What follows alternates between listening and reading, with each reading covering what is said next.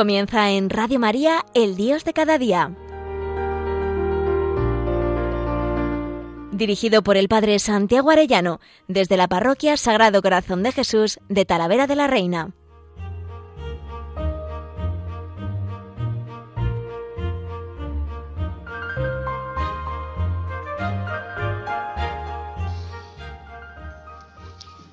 Muy queridos oyentes de Radio María, muy queridos amigos todos, qué alegría un lunes más con todos ustedes. Quisiera hoy comentar 10 criterios para la elección de pareja, para la elección de novio, de novia, para el futuro esposo, futura esposa, 10 criterios. Y uno dice, ¿y en Adviento? Pues mira, en Adviento también estamos todos a la espera del novio, a la espera del esposo, Cristo, que viene pequeñito en Belén, ¿no? pero que quiere desposarse con nosotros. El cielo serán las bodas eternas. Recuerden aquella parábola de las vírgenes que están con el aceite, con la lámpara encendida, esperando al novio, cuando venga el novio, cuando venga el esposo. Bueno, y además quisiera iluminar a todos los que se están preparando para esta vocación preciosa que es el matrimonio, ¿verdad? Primero siempre es esa elección, o sea, primero es preguntarle a Dios cuál es la vocación que quiere para cada uno.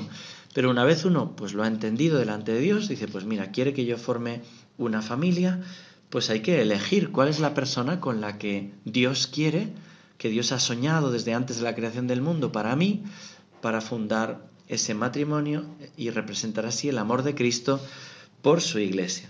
Entonces a mí me gusta preguntar a los novios, ¿por qué has elegido a esta chica o por qué has elegido a este chico, ¿no? Y cuando les pregunto a ellos, a ver, ¿por qué la has elegido? ¿Por ser la más guapa? ¿No? Entonces ya empiezan a pensar, ¿no?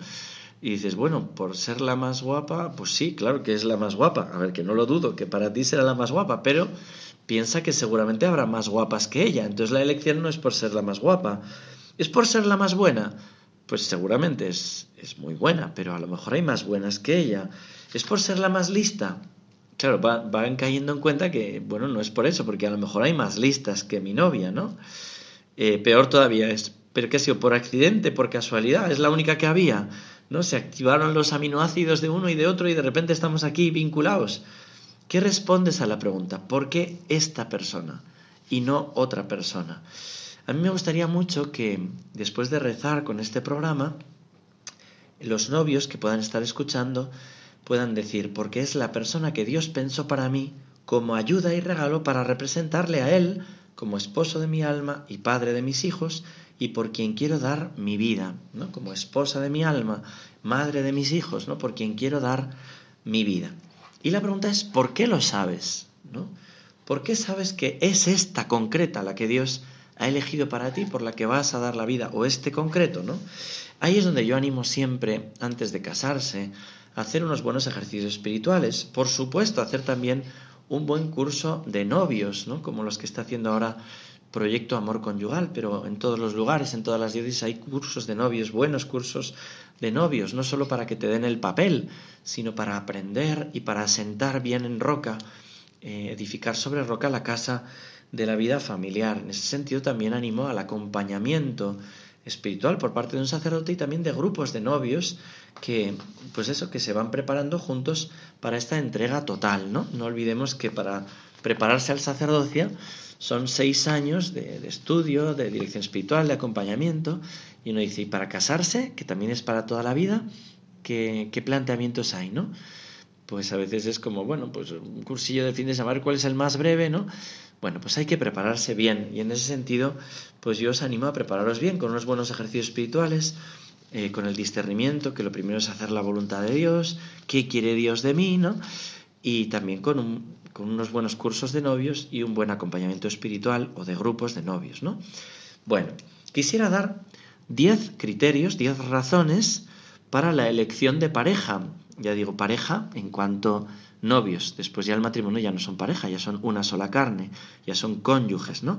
Pero en esa elección de pareja, en esa elección de novio, de novia para poder fundar un futuro matrimonio, 10 criterios, 10 razones, serían 5 naturales y 5 sobrenaturales las razones naturales siempre son también iluminadas por la fe. Bien, primera razón de estas diez. Somos amigos. Esto es mucho más importante de lo que nos parece. ¿Qué es la amistad? Es el amor de benevolencia mutua y mutuamente conocida. Se realiza en la medida en que el otro es ser yo mismo, el amigo es otro yo. Hablo con él como conmigo mismo. No tengo que medir mis palabras, se me entiende. Por eso Aristóteles dice, amistad es comportarse con el amigo como consigo mismo. Y Santo Tomás dirá, cuando uno tiene amistad con alguien, quiere el bien para quien ama como lo quiere para sí mismo. Y de ahí este sentir al amigo como otro yo. El amigo, dice San Agustín, es la mitad de mi alma. La palabra que Dios nos dice, el que teme al Señor encuentra verdaderos amigos, y como fiel es Él, así lo será su amigo. Cuando algo daña la amistad, juntos luchamos por defenderla. Fijaros que esto parece una perogrullada, pero es así. ¿Cómo te vas a casar con aquel que no es tu amigo o tu amiga? Con quien compartes esta vida interior como la, la mitad de mi alma. Hay unos criterios de amistad que explica Santo Tomás en la prima secunda, cuestión 28, los efectos del amor, que son muy simpáticos. Primero es la unión, para saber si somos amigos. La unión afectiva se hace uno con el otro, es propio del amor. Tú quieres estar con él, quieres estar con él. No quiero estar con él, hombre. Si te vas a casar, quieres estar con la persona. Dice, primero unión, segundo licuefacción. Uno se hace penetrable, se licúa, se me derrite el corazón, ¿no? Dice uno. Se hace efectivamente penetrable, a ese bien le interesa, es lo opuesto a la congelación, ¿no? Cuando uno se hace congelado, duro, pues claro, es intragable, no hay manera, ¿no? Bueno, lo congelado está cerrado para el otro, en cambio lo líquido se puede dar, la dureza del corazón repugna al amor, el amor ablanda el corazón, unión, liquefacción. Tercero, inesión mutua, yo en ti, pienso en ti, me interesa lo que tú haces, me duele lo que a ti te duele, ay, ya has aprobado las oposiciones, qué alegría, ay, has suspendido, qué pena, ay, se te ha muerto eh, la abuela, ay, qué pena, o porque me duele lo que a ti te duele, me alegra lo que a ti te alegra, ¿no? Es la voluntad del amigo, la tienes como propia, porque yo en ti, porque vivo en ti. Y cuarto, que pone Santo Tomás, es el éxtasis, es decir, vivo más en ti que en mí mismo, ¿no? Bueno, características de la amistad. Primera razón, somos amigos, porque si no somos amigos, ¿cómo vamos a ser esposos? ¿no? Segundo, dialogamos con facilidad y profundidad, segundo criterio. Ese diálogo, pero diálogo no en sentido superficial, sino en el sentido de una palabra interior. Hay que tener vida interior y cada persona expresa una palabra interior. Hay gente que expresa fútbol, moda, ¿no? O cosas peores o cosas mejores, ¿no? Pues lo que cada uno expresa, ¿no? Eh, Cuanto más profunda es la palabra interior que uno expresa, más profundo será el diálogo y después el futuro matrimonio. Si la palabra es amor o la palabra es entrega de la vida y si la palabra es Dios, el amor de Dios, vivir para la gloria de Dios y poder comunicar esa vida espiritual es lo más profundo de esa comunicación. Las palabras fidelidad, fecundidad, educación cristiana de los hijos, cuando la palabra coincide ¿no? Otro, el otro día pasado hablábamos de anticriterios. Si nosotros no hablamos de fidelidad, de exclusividad, de amor total, ¿no? Pues entonces no estamos hablando en la misma comunicación, ¿no? Tiene que haber ese diálogo, tiene que haber esa palabra interior, que no solo puede ser tolerancia, te tolero, sino mucho más. La tolerancia es una virtud pequeñita. El tema es la caridad, la capacidad de dar la vida por el otro. Y uno dice, ya, pero hay matrimonios mixtos en una persona creyente y otra no. Sí que los hay, la iglesia los puede bendecir. Pero qué poco aconsejo yo, a no ser que sea en camino de conversión y teniendo en cuenta que este diálogo interior tiene que ser sobre palabras muy verdaderas y muy profundas y que hoy en día necesitamos para la fidelidad la gracia de Dios. La gracia de Dios, que puede venir al matrimonio por uno solo, sí, pero en la elección hay que procurar que venga por los dos. Bueno, esto daría para hablar mucho y hay muchos eh, matrimonios que, que, pueden ser de otra manera, pero yo aconsejo 10 criterios ¿no? para la elección de pareja. Segundo, dialogamos con facilidad y profundidad. Tercero, me veo y le veo con madurez. Hay madurez. Una persona madura es una persona que se posee y por tanto puede entregarse. Las facultades interiores y, perdón, inferiores, como la pulsional genital y la afectiva, están dominadas, dirigidas y ordenadas por la facultad voluntario-racional. No hay esclavitud con la ira, ni con la, ni con la gula, ni con la sexualidad, ni con los afectos desordenados. ¿Cuántas adicciones impiden el amor verdadero? Hay gente que dice te quiero y no sabe lo que está diciendo. Querer es poseerse para darse. Si hay una adicción a la droga, al alcohol, a la pornografía, a los afectos desordenados, uno dice te quiero y no está diciendo te quiero porque no se posee para poder darse. La madurez es ese dirigir desde las facultades superiores, la voluntad y el entendimiento, los afectos y los impulsos para donarse al que uno ama. Tercero, pues, madurez. Cuarto, atracción. Es necesario que haya un atractivo mutuo, porque lo propio de la entrega en el matrimonio es la entrega de los cuerpos. Tiene que atraerse, no puede dice, no, es que me da asco. Pues, te da asco, no puede ser tu marido, no puede ser tu mujer, ¿no? Tiene que haber esa atracción, vaya que sí, ¿no? Que quizá no sea lo más importante, pero también es importante, ¿no? Tiene, tiene que haber posibilidad de consumar el matrimonio. Ha habido matrimonios que son nulos por no haberse podido consumar. Tiene que haber esa posibilidad, ¿no? Y en ese sentido, el enamoramiento, lo sensible, pues no es lo más importante, pero es importante como hay un vídeo ahí en, en, YouTube muy, muy bonito, ¿no? De ese, eh, de ese hombre que quiere abandonar a su mujer por otra. Y en ese momento le dice la mujer, oye, tengo cáncer. Y él dice, uy, tengo que, tengo que acompañarla, ¿no? En este proceso. Corta con la otra y empieza a escuchar dentro de él, ¿no? Tengo que enamorarla, ¿no? Y es muy bonito. Y dice la frase, de tanto comportarse como un hombre enamorado, llegó a enamorarse y cuando muere ella por fin, él solamente vive para recordarla, ¿no? Bueno, pues hay que buscar, de tanto comportarse como, hombre enamorado, llegó a enamorarse. Pues claro que sí, ¿no? Y en ese sentido hay que cultivar esa atracción, ese enamoramiento, ¿no? Que también es importante. Quinto, deseo de tener hijos con él o con ella. Es un sentimiento natural y que es propio del matrimonio. Me gustaría invitar a nuestra relación, deberían decir ambos, a hijos que participen de nuestro amor, de nuestra alegría y felicidad. Los hijos son la encarnación del amor. Si hay verdadero amor y verdadera vocación, naturalmente se querrá que vengan hijos como invitados a esa familia, ¿no? Bueno, pues esto me parece muy importante también. Y voy a cantar, que me regalaron este ukelele y estoy haciendo mis pinitos a ver si sale mejor eh, esta vez. Dice así esta canción de Mauricio Allen, em, que habla justo del amor, ¿no? Del amor de un novio, una novia, de una novia, un novio, y de esa elección como regalo de Dios. Dice así. Dios te hizo también, no se equivocó, eres solo el reflejo de un trabajo bien hecho, un retrato de amor. Dios te hizo también. Contigo no descanso. Y es que aunque pasen los años, horas, meses y días, tú te pones mejor. Dios te hizo también. Contigo no escatimo. Y es que todo lo bueno y más hermoso del mundo está en tu corazón. Dios te hizo también. Todo detalle cuido. Y es que ha sido el regalo perfecto, calculado por Dios. Cuando Dios pensó en ti, no hizo más que sonreír hizo un tatuaje de tu nombre en su mano. Cuando Dios pensó en ti, dijo la haré igual a mí, será la niña que alumbra esos faros. Y dijo Dios que todo estaba bien y todo estaba muy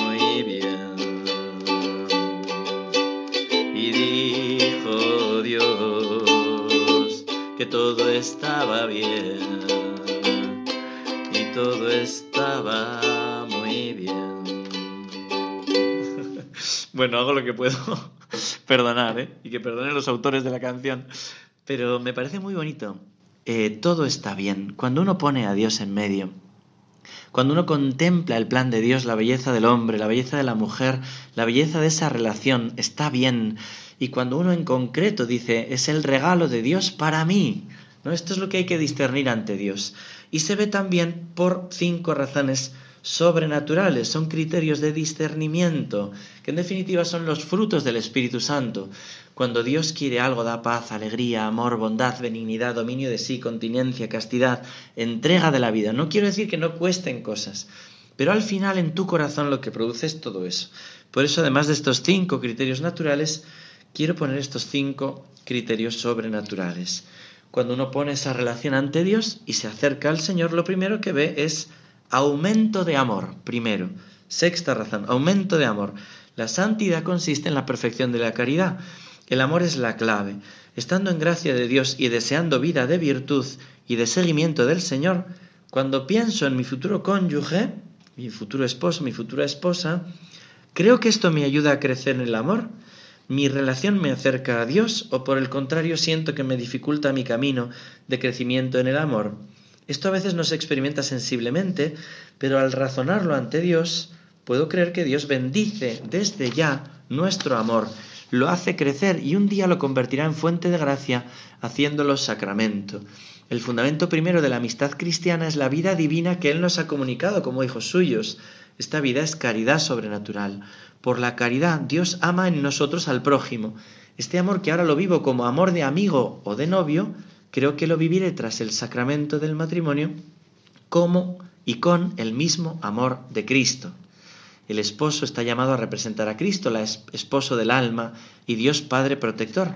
La esposa está llamada a representar la ternura y la maternidad del Espíritu Santo. Hemos de ir aprendiendo a sobrenaturalizar nuestra relación y descubrir este aspecto que irá progresivamente dentro de ese aumento de amor, ese ensanchar el corazón. Noto que mi relación aumenta mi amor, aumenta mi caridad. Sería primera razón sobrenatural, sexta razón. Séptima razón o segunda sobrenatural, aumento de alegría. La alegría es el primer efecto del amor y de la entrega. Si yo estoy siendo fiel a mi vocación y mi vocación es amar a esta persona concreta, notaré que me aumenta la alegría al estar con ella.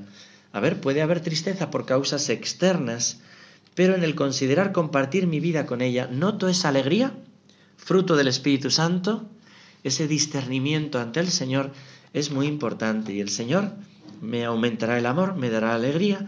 Tercero, octava razón, el signo de la paz.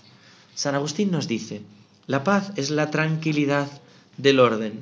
Cuando estoy con mi pareja en mi noviazgo o cuando rezo sobre ella, experimento esa tranquilidad de pensar que todo está ordenado al fin para el que yo he sido creado.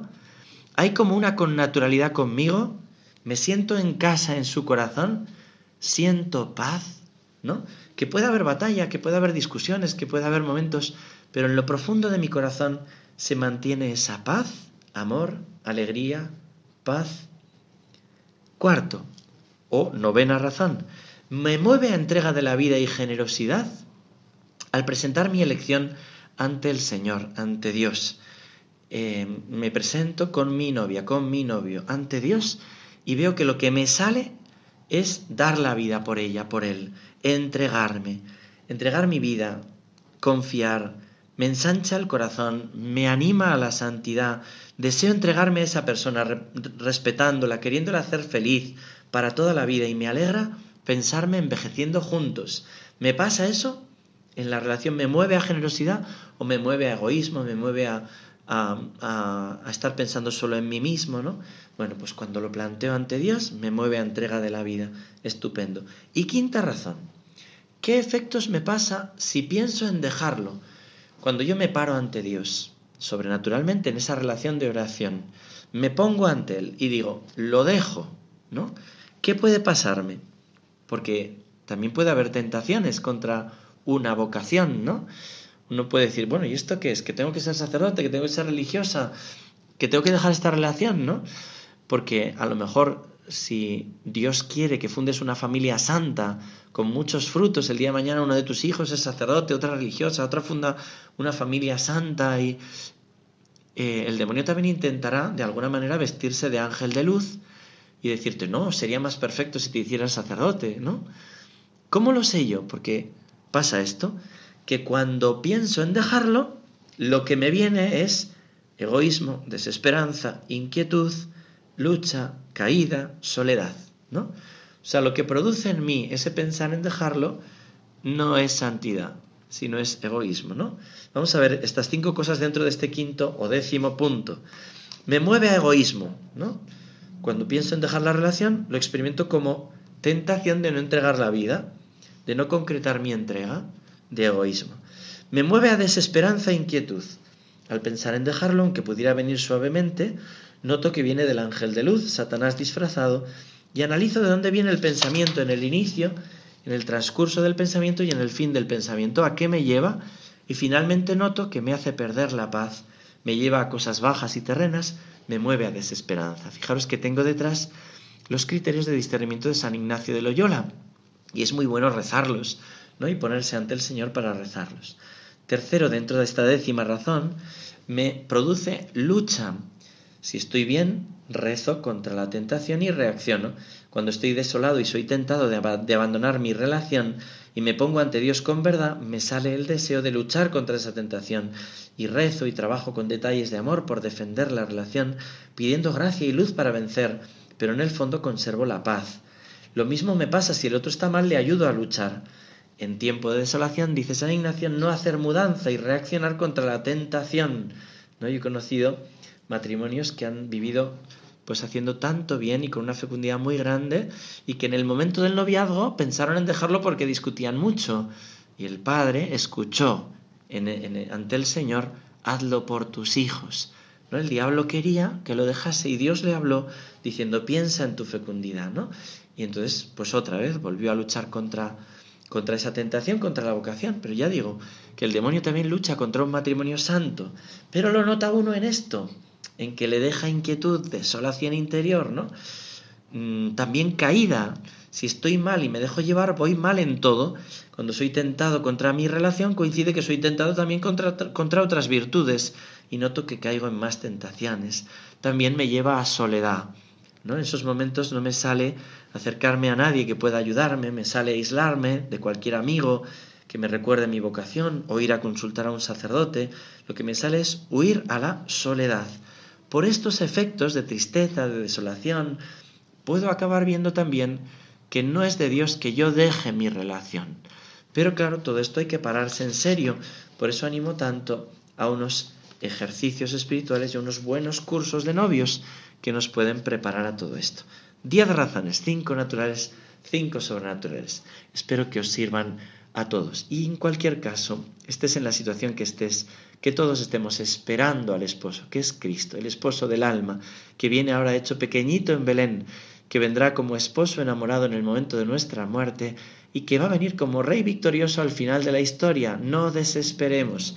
Pidamos con confianza cada uno por su propia vocación, los novios pidiendo a la Virgen y a San José que les conceda un santo noviazgo o la elección o encontrar a ese San José o a esa María que, que será tu futura esposa, tu futuro esposo, pero que todos busquemos el ser santos y este encuentro definitivo con Cristo que viene. Que Dios os bendiga a todos y hasta pronto.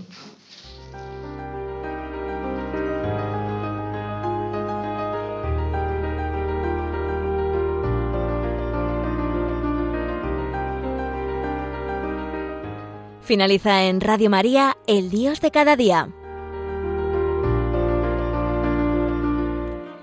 Dirigido por el Padre Santiago Arellano, desde la Parroquia Sagrado Corazón de Jesús de Talavera de la Reina.